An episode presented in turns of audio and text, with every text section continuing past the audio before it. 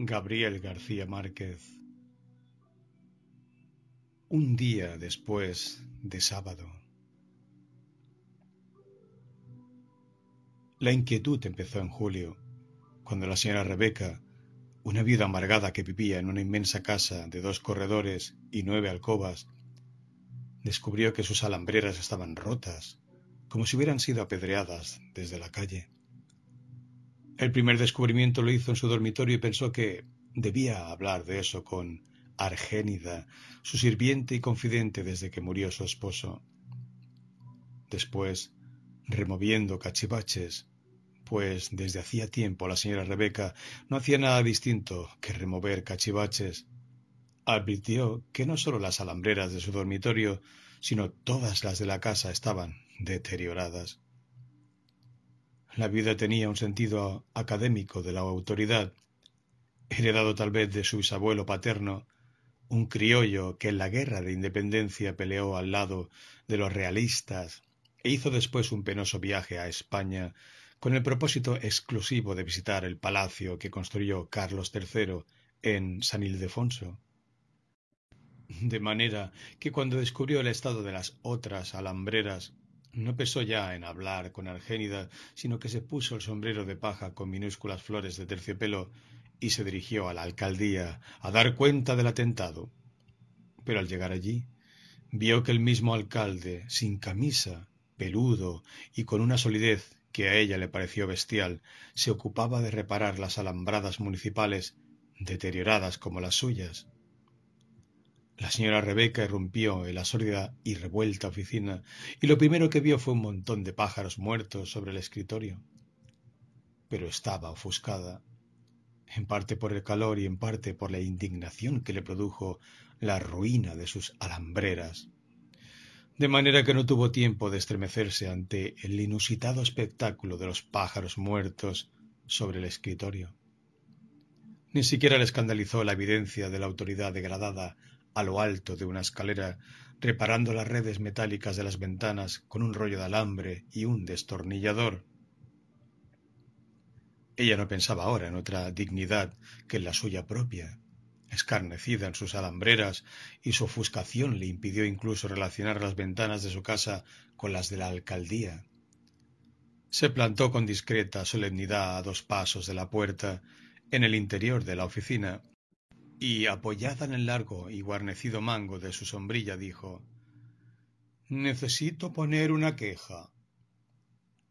Desde el tope de la escalera el alcalde volvió el rostro congestionado por el calor. No manifestó emoción alguna ante la presencia insólita de la viuda en su despacho. Con sombría negligencia siguió desprendiendo la red estropeada y preguntó desde arriba ¿Qué es la cosa? Que los muchachos del vecindario rompieron las alambreras. Entonces el alcalde volvió a mirarla, la examinó laboriosamente desde las primorosas florecillas de terciopelo hasta los zapatos color de plata antigua, y fue como si la hubiera visto por primera vez en su vida. Descendió parsimoniosamente, sin dejar de mirarla, y cuando pisó tierra firme apoyó una mano en la cintura y movió el destornillador hasta el escritorio. Dijo No son los muchachos, señora, son los pájaros. Y entonces fue cuando ella relacionó los pájaros muertos sobre el escritorio con el hombre subido a la escalera y con las estropeadas redes de sus alcobas.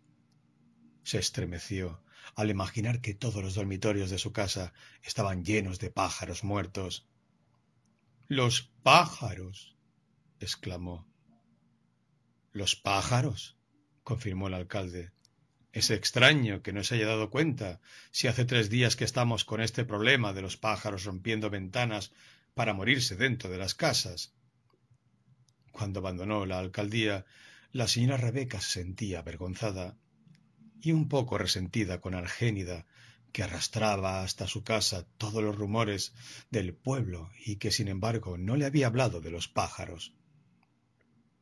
Desplegó la sombrilla, deslumbrada por el brillo de un agosto inminente, y mientras caminaba por la calle abrasante y desierta, tuvo la impresión de que las alcobas de todas las casas exhalaban un fuerte y penetrante tufo de pájaros muertos.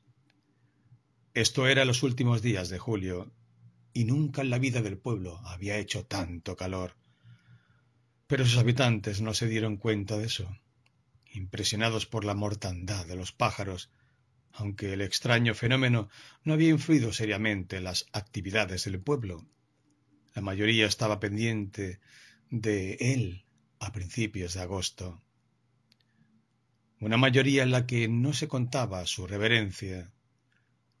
Antonio Isabel de Santísimo Sacramento del altar Castañeda y Montero, el manso pastor de la parroquia, que a los noventa y cuatro años de edad aseguraba haber visto al diablo en tres ocasiones, y que sin embargo sólo había visto dos pájaros muertos sin atribuirles la menor importancia. El primero lo encontró un martes en la sacristía, después de la misa, y pensó que había llegado hasta ese lugar arrastrado por algún gato del vecindario. El otro lo encontró el miércoles en el corredor de la casa cural y lo empujó con la punta de la bota hasta la calle pensando no debían existir los gatos. Pero el viernes, al llegar a la estación del ferrocarril, encontró un tercer pájaro muerto en el escaño que eligió para sentarse. Fue como un relámpago en su interior. Cuando agarró el cadáver por las patitas, lo alzó hasta el nivel de sus ojos, lo volteó, lo examinó y pensó sobresaltado. Caramba, es el tercero que encuentro en esta semana. Desde ese instante empezó a darse cuenta de lo que estaba ocurriendo en el pueblo, pero de una manera muy imprecisa, pues el padre Antonio Isabel, en parte por la edad y en parte también porque aseguraba haber visto al diablo en tres ocasiones, cosa que al pueblo le parecía un tanto dislocada, era considerado por sus feligreses como un buen hombre, pacífico y servicial, pero que andaba habitualmente por las nebulosas pues se dio cuenta de que algo ocurría a los pájaros, pero incluso entonces no creyó que aquello fuera tan importante como para que mereciera un sermón. Él fue el primero que sintió el olor.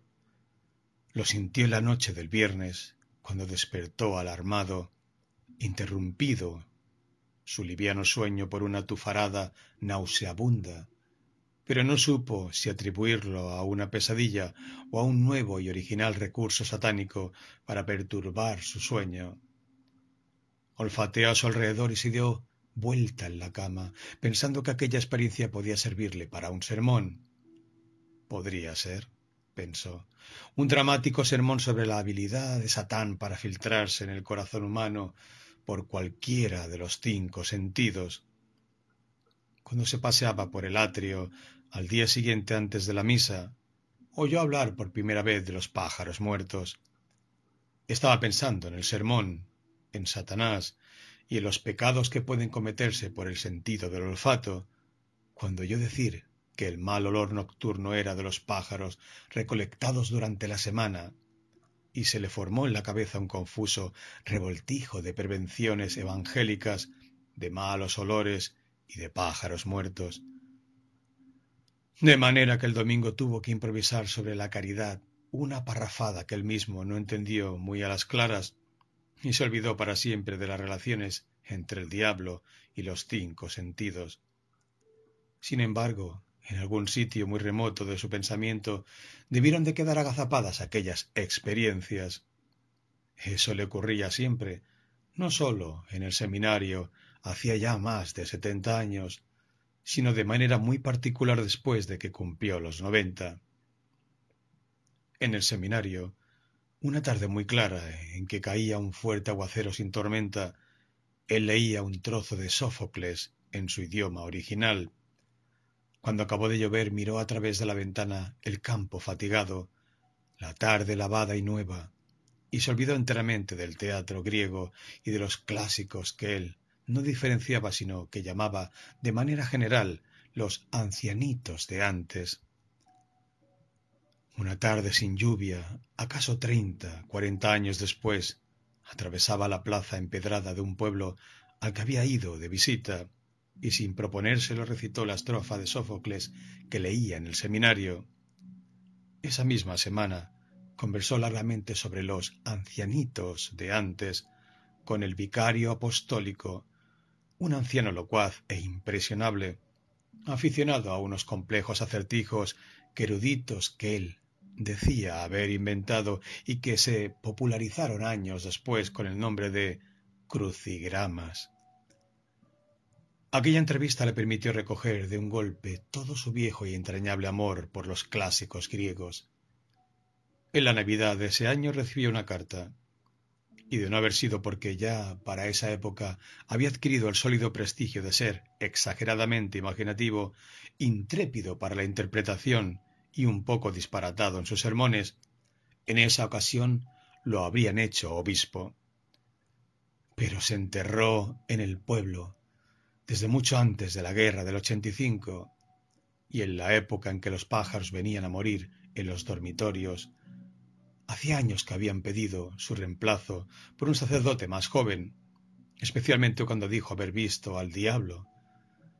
Desde entonces comenzaron a no tenerlo en cuenta cosa que él no advirtió de una manera muy clara, a pesar de que todavía podía descifrar los menudos caracteres de su breviario sin necesidad de anteojos. Siempre había sido un hombre de costumbres regulares, pequeño, insignificante, de huesos pronunciados y sólidos, y ademanes reposados, y una voz sedante para la conversación, pero demasiado sedante para el púlpito. Permanecía hasta la hora del almuerzo echando globos en su alcoba, tirado a la bartola en una silla de lona y sin otras prendas de vestir que unos largos pantaloncillos de sarga con las bocapiernas amarradas a los tobillos. No hacía nada, salvo decir la misa. Dos veces a la semana se sentaba en el confesionario, pero hacía años que no se confesaba a nadie. Él creía sencillamente que sus feligreses estaban perdiendo la fe a causa de las costumbres modernas, de ahí que hubiera considerado como un acontecimiento muy oportuno haber visto al diablo en tres ocasiones, aunque sabía que la gente daba muy poco crédito a sus palabras, a pesar de que tenía conciencia de no ser muy convincente cuando hablaba de esas experiencias. Para él mismo no habría sido una sorpresa descubrir que estaba muerto no solo a lo largo de los últimos cinco años, sino también en esos momentos extraordinarios en que encontró los dos primeros pájaros. Cuando encontró el tercero, sin embargo, se asomó un poco a la vida, de manera que los últimos días estuvo pensando con apreciable frecuencia en el pájaro muerto sobre el escaño de la estación.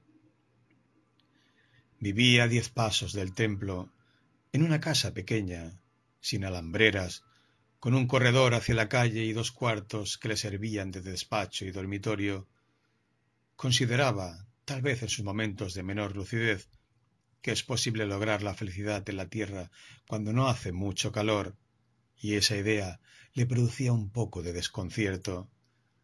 Le gustaba extraviarse por vericuetos metafísicos.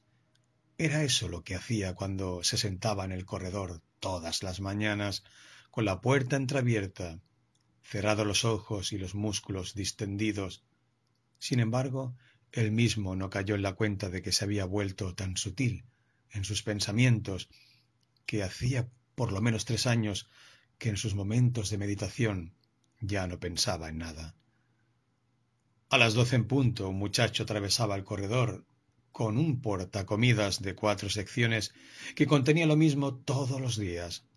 Sopa de hueso con un pedazo de yuca, arroz blanco, carne guisada sin cebolla, plátano frito o bollo de maíz y un poco de lentejas que el padre Antonio Isabel de Santísimo Sacramento del altar no había probado jamás.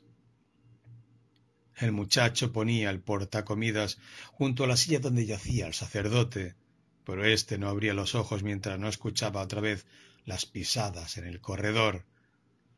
Por eso en el pueblo creían que el padre dormía la siesta antes del almuerzo, cosa que parecía igualmente dislocada, cuando la verdad era que ni siquiera de noche dormía normalmente. Para esa época sus hábitos se habían descomplicado hasta el primitivismo. Almorzaba sin moverse de su silla de lona, sin sacar los alimentos del portacomidas, sin usar los platos, ni el tenedor, ni el cuchillo, sino apenas la misma cuchara con que tomaba la sopa. Después se levantaba, se echaba un poco de agua en la cabeza, se ponía la sotana blanca y averaguada, con grandes remiendos cuadrados, y se dirigía a la estación del ferrocarril, precisamente a la hora en que el resto del pueblo se acostaba a dormir la siesta. Desde hacía varios meses recorría ese trayecto murmurando la oración que él mismo inventó la última vez que se le apareció el diablo. Un sábado, nueve días después de que empezaron a caer pájaros muertos, el padre Antonio Isabel de Santísimo Sacramento del altar se dirigía a la estación cuando cayó un pájaro agonizante a sus pies, precisamente frente a la casa de la señora Rebeca. Un resplandor de lucidez estalló en su cabeza y se dio cuenta de que aquel pájaro, a diferencia de los otros, podía ser salvado. Lo tomó en sus manos y llamó a la puerta de la señora Rebeca en el instante en que ella se desabrochaba el corpiño para dormir la siesta. En su alcoba, la viuda oyó los golpes e instintivamente desvió la vista hacia las alambreras. No había penetrado ningún pájaro a esa alcoba desde hacía dos días, pero la red continuaba desflecada. Había considerado un gasto inútil hacerla reparar mientras no cesara aquella invasión de pájaros que la mantenía con los nervios irritados. Por encima del zumbido del ventilador eléctrico, oyó los golpes a la puerta y recordó con impaciencia que Argénida hacía la siesta en la última alcoba del corredor. Ni siquiera se le ocurrió preguntarse quién podía importunarla a esas horas. Volvió a botonarse el corpiño, traspuso la puerta alambrada, caminó derecho y afectada a lo largo del corredor, atravesó la sala recargada de muebles y objetos decorativos, y antes de abrir la puerta vio a través de la red metálica que allí estaba el padre Antonio Isabel, taciturno, con los ojos apagados y un pájaro en las manos, antes de que ella abriera la puerta, diciendo si le echamos un poco de agua y después lo metemos debajo de una totuma, estoy seguro de que se pondrá bien. Y al abrir la puerta, la señora Rebeca sintió que desfallecía de terror. No permaneció allí más de cinco minutos. La señora Rebeca creía que era ella quien había abreviado el incidente, pero en realidad había sido el padre. Si la viuda hubiera reflexionado en ese instante, se habría dado cuenta de que el sacerdote, en los treinta años que llevaba de vivir en el pueblo, no había permanecido nunca más de cinco minutos en su casa. Le parecía que la profusa utilería de la sala se manifestaba claramente el espíritu concupiscente de la dueña, a pesar de su parentesco con el obispo, muy remoto pero reconocido. Además, había una leyenda o una historia sobre la familia de la señora Rebeca, que seguramente, pensaba el padre, no había llegado hasta el palacio episcopal, con todo y que el coronel Aureliano Buendía, primo hermano de la viuda, a quien ella consideraba un descastado, aseguró alguna vez que el obispo no había visitado el pueblo en el nuevo siglo por eludir la visita a su parienta. De cualquier modo, Fuera aquello historia o leyenda, la verdad era que el padre Antonio Isabel de Santísimo Sacramento del altar no se sentía bien en esa casa, cuyo único habitante no había dado nunca muestras de piedad y sólo se confesaba una vez al año, pero respondiendo con evasivas cuando él trataba de concretarla acerca de la oscura muerte de su esposo.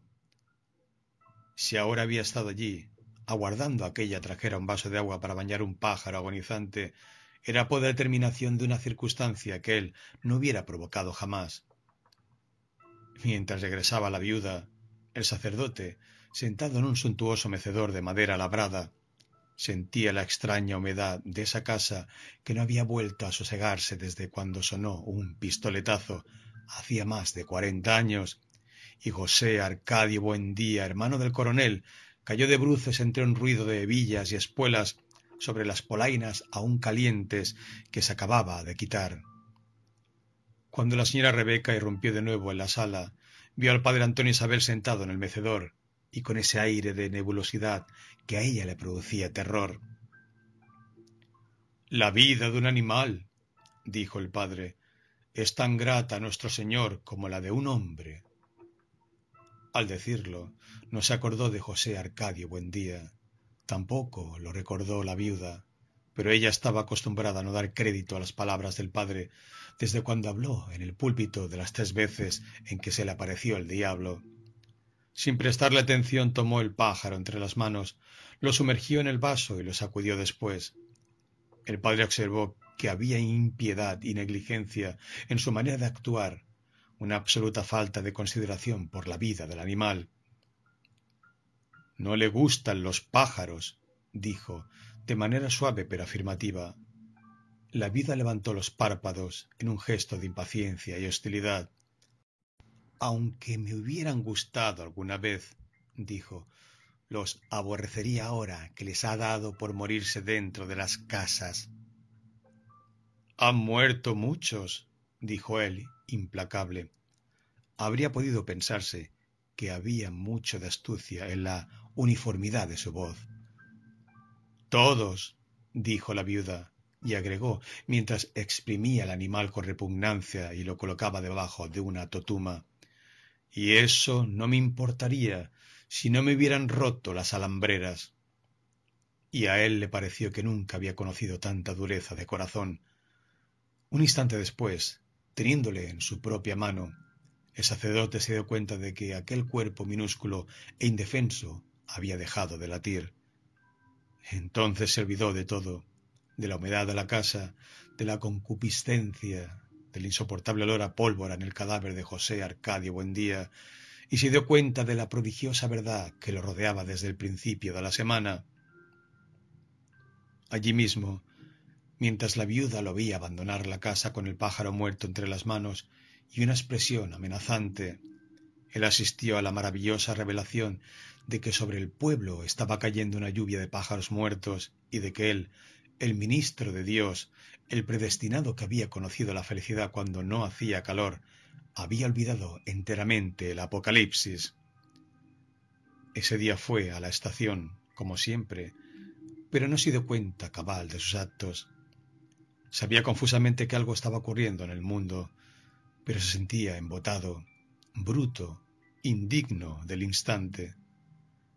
Sentado en el escaño de la estación trataba de recordar si había lluvia de pájaros muertos en el Apocalipsis, pero lo había olvidado por completo.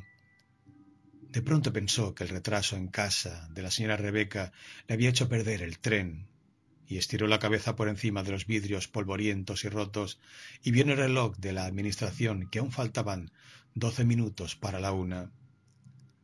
Cuando regresó al escaño sintió que se asfixiaba. En ese momento se acordó de que era sábado.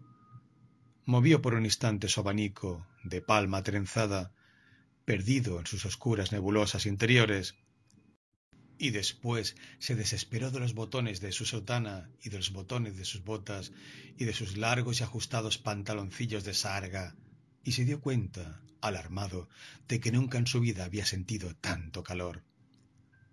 Sin moverse del escaño, se desabotonó el cuello de la sotana, extrajo de la manga el pañuelo y se enjugó el rostro congestionado, pensando en un instante de iluminado patetismo que tal vez estaba asistiendo a la elaboración de un terremoto. Había leído eso en alguna parte. Sin embargo, el cielo estaba despejado, un cielo transparente y azul del que misteriosamente habían desaparecido todos los pájaros. Él se dio cuenta del color y de la transparencia, pero momentáneamente se olvidó de los pájaros muertos. Ahora pensaba en otra cosa, en la posibilidad de que se desatara una tormenta. Sin embargo, el cielo estaba diáfano y tranquilo, como si fuera el cielo de otro pueblo remoto y diferente, donde nunca había sentido calor, y como si no fueran los suyos, sino otros los ojos que estuvieran contemplándolo. Después miró hacia el norte, por encima de los techos de palma y zinc oxidado y vio la lenta, la silenciosa, la equilibrada mancha de gallinazos sobre el muladar. Por alguna razón misteriosa sintió que en ese instante revivían en él las emociones que experimentó un domingo en el seminario, poco antes de recibir las órdenes menores. El rector lo había autorizado para hacer uso de su biblioteca particular, y él permanecía durante horas y horas especialmente los domingos, sumergido en la lectura de unos libros amarillos, olorosos a madera envejecida y con anotaciones en latín hechas con los garabatos minúsculos y erizados del rector. Un domingo, después de que había leído durante todo el día, entró el rector a la habitación y se apresuró, azorado, a recoger una tarjeta que evidentemente se había caído de entre las páginas del libro que él leía. Presenció la ofuscación de su superior con discreta indiferencia, pero alcanzó a leer la tarjeta. Solo había una frase, escrita a tinta morada, con letra nítida y recta. Madame Yvette est morte cette nuit. Más de medio siglo después, viendo una mancha de gallinazos sobre un pueblo olvidado, se acordó de la expresión taciturna del rector, sentado frente a él, malva al crepúsculo y con la respiración imperceptiblemente alterada. Impresionado por aquella asociación, no sintió entonces calor, sino precisamente todo lo contrario, un mordisco de hielo en las ingles y la planta de los pies. Sintió pavor, sin saber cuál era la causa precisa de ese pavor, enredado en una maraña de ideas confusas entre las que era imposible diferenciar una sensación nauseabunda y la pezuña de Satanás atascada en el barro, y un tropel de pájaros muertos cayendo sobre el mundo, mientras él, Antonio Isabel de Santísimo Sacramento del altar, permanecía indiferente a ese acontecimiento. Entonces se irguió, levantó una mano asombrada como para iniciar un saludo que se perdió en el vacío y exclamó aterrorizado El judío errante. En ese momento pitó el tren. Por primera vez en muchos años él no lo oyó. Lo vio entrar en la estación, envuelto en una densa humareda, y oyó la granizada de cisco contra las láminas de zinc oxidado. Pero eso fue como un sueño remoto e indescifrable, del cual no despertó por completo hasta esa tarde, un poco después de las cuatro, cuando dio los últimos toques al formidable sermón que pronunciaría el domingo. Ocho horas después, fueron a buscarlo para que administrara la extremaunción a una mujer. De manera que el padre no supo quién llegó esa tarde en el tren. Durante mucho tiempo había visto pasar los cuatro vagones desvencijados y descoloridos, y no recordaba que alguien hubiera descendido de ellos para quedarse, al menos en los últimos años. Antes era distinto, cuando podía estar una tarde entera viendo pasar un tren cargado de banano, ciento cuarenta vagones cargados de frutas, pasando sin pasar, hasta cuando pasaba, ya entrada la noche, el último vagón con un hombre colgando una lámpara verde. Entonces veía el pueblo al otro lado de la línea, ya encendidas las luces, y le parecía que, con solo verlo pasar, el tren lo había llevado a otro pueblo. Tal vez de ahí vino su costumbre de asistir todos los días a la estación incluso después de que ametrallaron a los trabajadores y se acabaron las plantaciones de bananos y con ellas los trenes de ciento cuarenta vagones, y quedó apenas ese tren amarillo y polvoriento que no traía ni se llevaba a nadie. Pero ese sábado llegó alguien. Cuando el padre Antonio Isabel del Santísimo Sacramento del altar se alejó de la estación, un muchacho apacible, con nada de particular aparte de su hambre, le vio desde la ventana del último vagón en el preciso instante en que se acordó de que no comía desde el día anterior, pensó si hay un cura debe haber un hotel y descendió del vagón y atravesó la calle abrasada por el metálico sol de agosto y penetró en la fresca penumbra de una casa situada frente a la estación donde sonaba el disco gastado de un gramófono. El olfato agudizado por el hambre de dos días le indicó que ese era el hotel, y ahí penetró sin ver la tablilla. Hotel Macondo, un letrero que él no había de leer en su vida. La propietaria estaba encinta, con más de cinco meses. Tenía color de mostaza y la apariencia de ser idéntica a su madre cuando su madre estaba encinta de ella. Él pidió un almuerzo lo más rápido que pueda, y ella, sin tratar de apresurarse, le sirvió un plato de sopa con un hueso pelado y picadillo de plátano verde. En ese instante pitó el tren. Envuelto en el vapor cálido y saludable de la sopa, él calculó la distancia que lo separaba de la estación e inmediatamente después se sintió invadido por esa confusa sensación de pánico que produce la pérdida de un tren. Trató de correr. Llegó hasta la puerta, angustiado, pero aún no había dado un paso fuera del umbral cuando se dio cuenta de que no tenía tiempo de alcanzar el tren.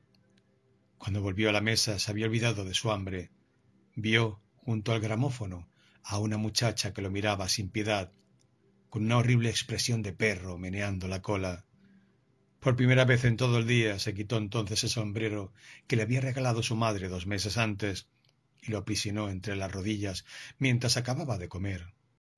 Cuando se levantó de la mesa no parecía preocupado por la pérdida del tren ni por la perspectiva de pasar un fin de semana en un pueblo cuyo nombre no se ocuparía de averiguar.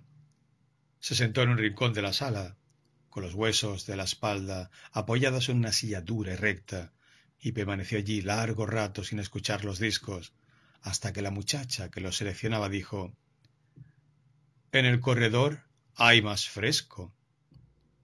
Él se sintió mal. Le costaba trabajo iniciarse con los desconocidos.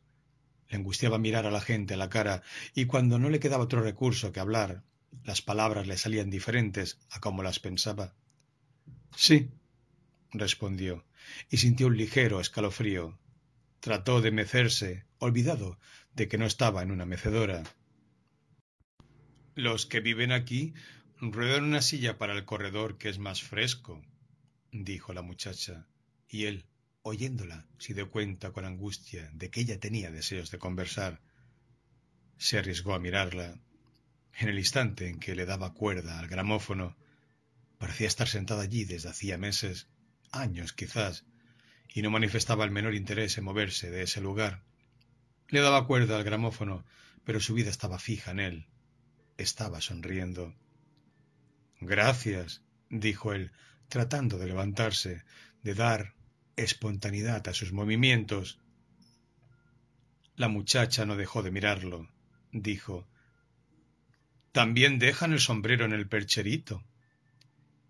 Esta vez sintió una brasa en las orejas se estremeció pensando en aquella manera de sugerir las cosas.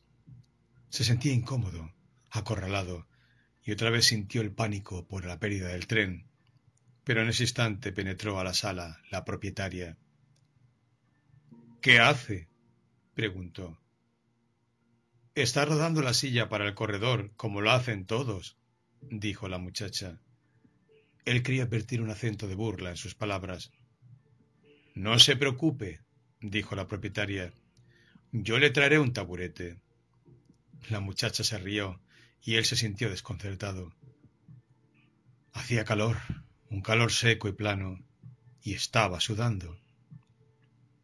La propietaria rodó hasta el corredor un taburete de madera con fondos de cuero. Se disponía a seguirla cuando la muchacha volvió a hablar. Lo malo es que lo van a asustar los pájaros, dijo. Él alcanzó a ver la mirada dura cuando la propietaria volvió los ojos hacia la muchacha. Fue una mirada rápida pero intensa. Lo que debes hacer es callarte, dijo, y se volvió sonriente hacia él. Entonces se sintió menos solo y tuvo deseos de hablar. ¿Qué es lo que dice? preguntó. Que a esta hora caen pájaros muertos en el corredor, dijo la muchacha. Son cosas de ella, dijo la propietaria. Se inclinó a arreglar un ramo de flores artificiales en la mesita de centro. Había un temblor nervioso en sus dedos. Cosas mías, no, dijo la muchacha. ¿Tú misma barriste dos antier? La propietaria la miró exasperada. Tenía una expresión lastimosa y evidentes deseos de explicarlo todo, hasta cuando no quedara el menor rastro de duda. Lo que ocurre, señor, Escantier los muchachos dejaron dos pájaros muertos en el corredor para molestarla, y después le dijeron que estaban cayendo pájaros muertos del cielo. Ella se traga todo lo que le dicen. Él sonrió. Le parecía muy divertida aquella explicación. Se frotó las manos y se volvió a mirar a la muchacha, que lo contemplaba angustiada. El gramófono había dejado de sonar. La propietaria se retiró a la otra pieza y cuando él se dirigía al corredor, la muchacha insistió en voz baja. Yo los he visto caer. créamelo. Todo el mundo los ha visto. Y él creyó comprender entonces su apego al gramófono y la exasperación de la propietaria. Sí, dijo compasivamente, y después, moviéndose hacia el corredor, yo también los he visto. Hacía menos calor afuera, a la sombra de los almendros. Recostó el taburete contra el marco de la puerta, echó la cabeza hacia atrás y pensó en su madre, su madre postrada en el mecedor, espantando las gallinas con un largo palo de escoba, mientras sentía que por primera vez él no estaba en la casa. La semana anterior habría podido pensar que su vida era una cuerda lisa y recta, tendida desde la lluviosa madrugada de la última guerra civil en que vino el mundo entre las cuatro paredes de barro y cañabrava de una escuela rural, hasta esa mañana de junio en que cumplió veintidós años y su madre llegó hasta su chinchorro para regalarle un sombrero con una tarjeta a mi querido hijo en su día. En ocasiones se sacudía la herrumbre de la ociosidad y sentía nostalgia de la escuela, del pizarrón y del mapa de un país superpoblado por los excrementos de las moscas y de la larga fila de jarros colgados en la pared debajo del nombre de cada niño. Allí no hacía calor. Era un pueblo verde y plácido, con unas gallinas de largas patas cenicientas que atravesaban el salón de clases para echarse a poner debajo del tinajero. Su madre era entonces una mujer triste y hermética, se sentaba al atardecer a recibir el viento acabado de filtrar en los cafetales y decía Manaur es el pueblo más bello del mundo. Y luego, volviéndose hacia él, viéndolo crecer sordamente en el chinchorro, cuando estés grande te darás cuenta de eso. Pero no se dio cuenta de nada. No se dio cuenta hasta los quince años, siendo ya demasiado grande para su edad, rebosante de esa salud insolente y atolondrada que da la ociosidad. Hasta cuando cumplió los veinte, su vida no fue nada esencialmente distinta de unos cambios de posición en el chinchorro, pero para esa época su madre, obligada por el reumatismo, abandonó la escuela que había atendido durante dieciocho años, de manera que se fueron a vivir a una casa de dos cuartos con un patio enorme donde criaron gallinas de patas cenicientas como las que atravesaban el salón de clases. El cuidado de las gallinas fue su primer contacto con la realidad, y había sido el único hasta el mes de julio en que su madre pensó en la jubilación y consideró que ya el hijo tenía suficiente sagacidad para gestionarla. Él colaboró de manera eficaz en la preparación de los documentos y hasta tuvo el tacto necesario para convencer al párroco de que alterara en seis años la partida de bautismo de su madre, que aún no tenía edad para la jubilación. El joven recibió las últimas instrucciones escrupulosamente pormenorizadas por la experiencia pedagógica de su madre, e inició el viaje hacia la ciudad con doce pesos, una muda de ropa el legajo de documentos y una idea enteramente rudimentaria de la palabra jubilación, que él interpretaba en bruto como una determinada cantidad de dinero que debía entregarle el gobierno para poner una cría de cerdos. Adormilado en el corredor del hotel, entorpecido por el bochorno, no se había detenido a pensar en la gravedad de su situación. Suponía que el percance quedaría resuelto al día siguiente con el regreso del tren, de suerte que ahora su única preocupación era esperar el domingo para reanudar el viaje y no acordarse jamás de ese pueblo donde hacía un calor insoportable. Un poco antes de las cuatro cayó en un sueño incómodo y pegajoso, pensando, mientras dormía, que era una lástima no haber traído el chinchorro. Entonces fue cuando se dio cuenta de que había olvidado en el tren el envoltorio de la ropa y los documentos de la jubilación. Despertó abruptamente, sobresaltado, pensando en su madre y otra vez acorralado por el pánico. Cuando rodó el asiento hasta la sala, se habían encendido las luces del pueblo. No conocía el alumbrado eléctrico, de manera que experimentó una fuerte impresión al ver las bombillas pobres y manchadas del hotel. Luego recordó que su madre le había hablado de eso y siguió rodando el asiento hasta el comedor, tratando de evitar los moscardones que estrellaban como proyectiles en los espejos. Comió sin apetito, ofuscado por la clara evidencia de su situación, por el calor intenso, por la amargura de aquella soledad que padecía por primera vez en su vida. Después de las nueve fue conducido al fondo de la casa, a un cuarto de madera empapelado con periódicos y revistas. A la medianoche se hallaba sumergido en un sueño espantoso y febril, mientras a cinco cuadras de allí el padre Antonio Isabel de Santísimo Sacramento del altar, tendido boca arriba en su catre, pensaba que las experiencias de esa noche reforzaban el sermón que tenía preparado para las siete de la mañana. El padre reposaba con sus largos y ajustados pantaloncillos de sarga entre el denso rumor de los zancudos. Un poco antes de las doce había atravesado el pueblo para administrar la extrema unción a una mujer y se sentía exaltado y nervioso, de manera que puso los elementos sacramentales junto al catre y se acostó a repasar el sermón. Permaneció así varias horas, tendido boca arriba en el catre hasta cuando oyó el horario remoto de un alcaraván en la madrugada. Entonces trató de levantarse, se incorporó penosamente y pisó la campanilla y se fue de bruces contra el suelo áspero y sólido de la habitación.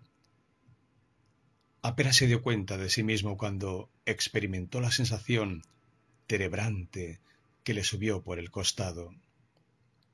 En ese momento tuvo conciencia de su peso total. Juntos el peso de su cuerpo, de sus culpas y de su edad. Sintió contra la mejilla la solidez del suelo pedregoso que tantas veces, al preparar sus sermones, le había servido para formarse una idea precisa del camino que conduce al infierno. Cristo. murmuró asustado, pensando seguro que nunca más podré ponerme en pie. No supo cuánto tiempo permaneció postrado en el suelo, sin pensar en nada, sin acordarse siquiera de implorar una buena muerte. Fue como si, en realidad, hubiera estado muerto por un instante. Pero cuando recobró el conocimiento, ya no sentía dolor ni espanto. Vio la raya lívida debajo de la puerta, oyó, remoto y triste, el clamor de los gallos, y se dio cuenta de que estaba vivo y de que recordaba perfectamente las palabras del sermón. Cuando descorrió la tranca de la puerta, estaba amaneciendo. Había dejado de sentir dolor y hasta le parecía que el golpe lo había descargado de su ancianidad. Toda la bondad, los extravíos y los padecimientos del pueblo penetraron hasta su corazón cuando tragó la primera bocanada de aquel aire que era una humedad azul llena de gallos. Luego miró en torno suyo como para reconciliarse con la soledad y vio a la tranquila penumbra del amanecer uno, dos, tres pájaros muertos en el corredor. Durante nueve minutos contempló los tres cadáveres, pensando, de acuerdo con el sermón previsto, que aquella muerte colectiva de los pájaros necesitaba una expiación. Luego caminó hasta el otro extremo del corredor, recogió los tres pájaros muertos y regresó a la tinaja y la destapó. Y uno tras otro echó los pájaros en el agua verde y dormida, sin conocer exactamente el objetivo de aquella acción. Tres y tres hacen media docena en una semana, pensó, y un prodigioso relámpago de lucidez le indicó que había empezado a padecer el gran día de su vida. A las siete había empezado el calor. En el hotel, el único comensal aguardaba el desayuno. La muchacha del gramófono no se había levantado aún. La propietaria se acercó y en ese instante parecía como si estuvieran sonando dentro de su vientre abultado las siete campanadas del reloj. Siempre fue que lo dejó el tren, dijo con un acento de tardía conmiseración, y luego trajo el desayuno, café con leche, un huevo frito y tajadas de plátano verde. Él trató de comer, pero no sentía hambre. Se sentía alarmado de que hubiera empezado el calor. Sudaba a chorros, se asfixiaba. Había dormido mal, con la ropa puesta, y ahora tenía un poco de fiebre. Sentía otra vez el pánico y se acordaba de su madre en el instante en que la propietaria se acercó a recoger los platos, radiante dentro de su traje nuevo de grandes flores verdes. El traje de la propietaria le hizo recordar que era domingo. ¿Hay misa? preguntó. Sí hay, dijo la mujer, pero es como si no hubiera por qué. No va casi nadie. Es que no han querido mandar un padre nuevo. ¿Y qué pasa con el de ahora? Que tiene como cien años y está medio chiflado, dijo la mujer, y permaneció inmóvil, pensativa, con todos los platos en una mano. Luego dijo El otro día juró en el púlpito que había visto al diablo y desde entonces casi nadie volvió a la misa. De manera que fue a la iglesia, en parte por su desesperación y en parte por la curiosidad de conocer a una persona de cien años. Advirtió que era un pueblo muerto, con calles interminables y polvorientas y sombrías casas de madera con techos de zinc que parecían deshabitadas. Eso era el pueblo en domingo. Calles sin hierba, casas con alambreras y un cielo profundo y maravilloso sobre un calor asfixiante. Pensó que no había ahí ninguna señal que permitiera distinguir el domingo de otro día cualquiera, y mientras caminaba por la calle desierta se acordó de su madre. Todas las calles de todos los pueblos conducen inexorablemente a la iglesia o al cementerio. En ese instante desembocó en una pequeña plaza empedrada, con un edificio de cal, con una torre y un gallo de madera en la cúspide y un reloj parado en las cuatro y diez.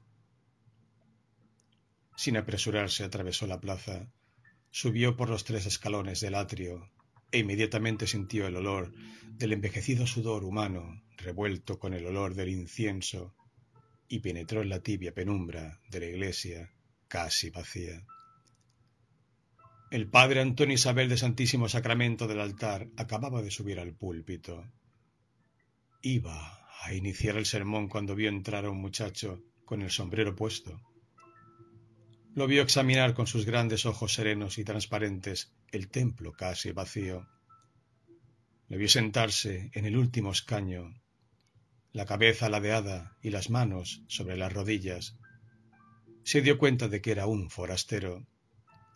Tenía más de veinte años de estar en el pueblo y habría podido reconocer a cualquiera de sus habitantes hasta por el olor.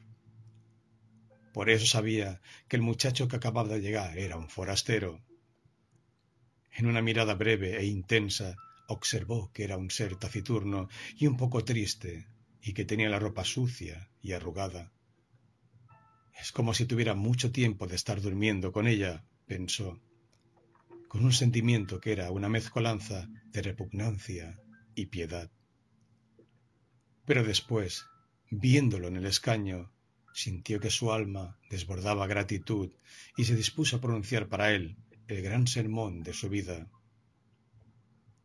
Cristo, pensaba mientras tanto, permite que recuerde el sombrero para que no tenga que echarlo del templo.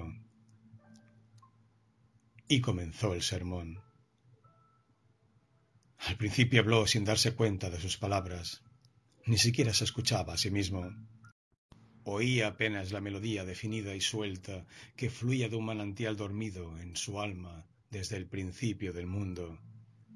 Tenía la confusa certidumbre de que las palabras estaban brotando precisas, oportunas, exactas, en el orden y la ocasión previstos. Sentía que un vapor caliente le presionaba las entrañas, pero sabía también que su espíritu estaba limpio de vanidad y que la sensación de placer que le embargaba los sentidos no era soberbia, ni rebeldía, ni vanidad, sino el puro regocijo de su espíritu en nuestro Señor. En su alcoba, la señora Rebeca se sentía desfallecer, comprendiendo que dentro de un momento el calor se volvería imposible.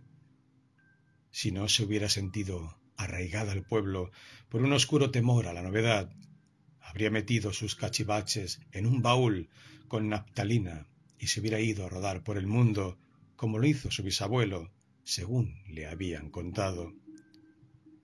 Pero íntimamente sabía que estaba destinada a morir en el pueblo, entre aquellos interminables corredores y las nueve alcobas cuyas alambreras, pensaba, haría reemplazar por vidrios erizados cuando cesara el calor. De manera que se quedaría allí. Decidió, y esa era una decisión que tomaba siempre que ordenaba la ropa en el armario, y decidió también escribirle a mi ilustrísimo primo para que mandara un padre joven y poder asistir de nuevo a la iglesia con su sombrero de minúsculas flores de terciopelo y oír otra vez una misa ordenada y sermones sensatos y edificantes.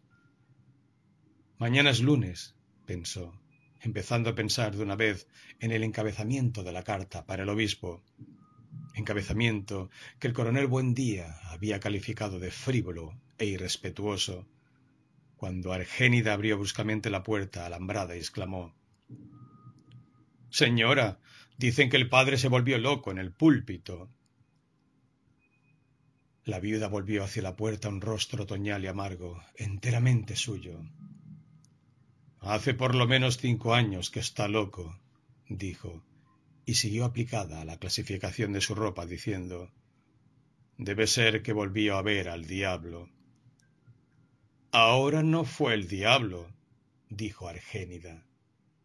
¿Y entonces a quién? preguntó la señora Rebeca, estirada, indiferente. Ahora dice que vio al judío errante. La viuda sintió que se le crispaba la piel. Un tropel de revueltas ideas entre las cuales no podía diferenciar sus alambreras rotas, el calor, los pájaros muertos y la peste. Pasó por su cabeza al escuchar esas palabras que no recordaba desde las tardes de su infancia remota. El judío errante. Y entonces comenzó a moverse, lívida, helada, hacia donde Argénida la contemplaba con la boca abierta. Es verdad, dijo con una voz que se le subió de las entrañas. Ahora me explico por qué se están muriendo los pájaros. Impulsada por el terror, se tocó con una negra mantilla bordada y atravesó, como una exhalación, el largo corredor y la sala, recargada de objetos decorativos, y la puerta de la calle, y las dos cuadras que la separaban de la iglesia, en donde el padre Antonio Isabel de Santísimo Sacramento del altar, transfigurado, decía Os juro que lo vi, os juro que se atravesó en mi camino esta madrugada, cuando regresaba de administrar los santos óleos a la mujer de Jonás el carpintero, os juro que tenía el rostro embetunado con la maldición del Señor y que dejaba a su paso una huella de ceniza ardiente. La palabra quedó trunca, flotando en el aire. Se dio cuenta de que no podía contener el temblor de las manos, de que todo su cuerpo temblaba y de que por su columna vertebral descendía lentamente un hilo de sudor helado. Se sentía mal, sintiendo el temblor y sintiendo la sed, y una fuerte torcedura en las tripas, y un rumor que resonó como la profunda nota de un órgano en sus entrañas. Entonces se dio cuenta de la verdad. Vio que había gente en la iglesia y que por la nave central avanzaba la señora Rebeca, patética, espectacular, con los brazos abiertos y el rostro amargo y frío, vuelto hacia las alturas, Confusamente comprendió lo que estaba ocurriendo y hasta tuvo la lucidez suficiente para comprender que habría sido vanidad creer que estaba patrocinando un milagro. Humildemente apoyó las manos temblorosas en el borde de madera y reanudó el discurso. Entonces caminó hacia mí, dijo, y esta vez escuchó su propia voz convincente, apasionada. Caminó hacia mí y tenía los ojos de esmeralda y la áspera pelambre y el olor de un macho cabrío. Y yo levanté la mano para recriminarlo en el nombre de nuestro Señor, y le dije, Detente, nunca ha sido el domingo buen día para sacrificar un cordero. Cuando terminó, había empezado el calor, ese calor intenso, sólido y abrasante de aquel agosto inolvidable. Pero el padre Antonio Isabel ya no se daba cuenta del calor. Sabía que ahí, a sus espaldas, estaba el pueblo otra vez postrado, sobrecogido por el sermón, pero ni siquiera se alegraba de eso. Ni siquiera se alegraba con la perspectiva inmediata de que el vino le aliviara la garganta estragada. Se sentía incómodo y desadaptado, se sentía aturdido y no pudo concentrarse en el momento supremo del sacrificio. Desde hacía algún tiempo le ocurría lo mismo, pero ahora fue una distracción diferente porque su pensamiento estaba colmado por una inquietud definida. Por primera vez en su vida conoció entonces la soberbia, y tal como lo había imaginado y definido en sus sermones, sintió que la soberbia era un apremio igual a la sed. Cerró con energía el tabernáculo y dijo Pitágoras. El acólito, un niño de cabeza rapada y lustrosa, ahijado del padre Antonio Isabel, y a quien éste había puesto nombre, se acercó al altar. Recoge la limosna, dijo el sacerdote. El niño pestañeó, dio una vuelta completa y luego dijo, con una voz casi imperceptible No sé dónde está el platillo. Era cierto, hacía meses que no se recogía la limosna. Entonces busca una bolsa grande la sacristía y recoge lo más que puedas, dijo el padre. ¿Y qué digo? dijo el muchacho. El padre contempló pensativo el cráneo pelado y azul, las articulaciones pronunciadas. Ahora fue él quien pestañeó. Di que es para desterrar al judío errante, dijo, y sintió que al decirlo soportaba un gran peso en su corazón. Por un instante no escuchó nada más que el chisporroteo de los cirios en el templo silencioso y su propia respiración excitada y difícil. Luego, poniendo la mano en el hombro del acólito, que lo miraba con los redondos ojos espantados, dijo Después coges la plata y se la llevas al muchacho que estaba solo al principio y le dices que ahí le manda el padre para que se compre un sombrero nuevo.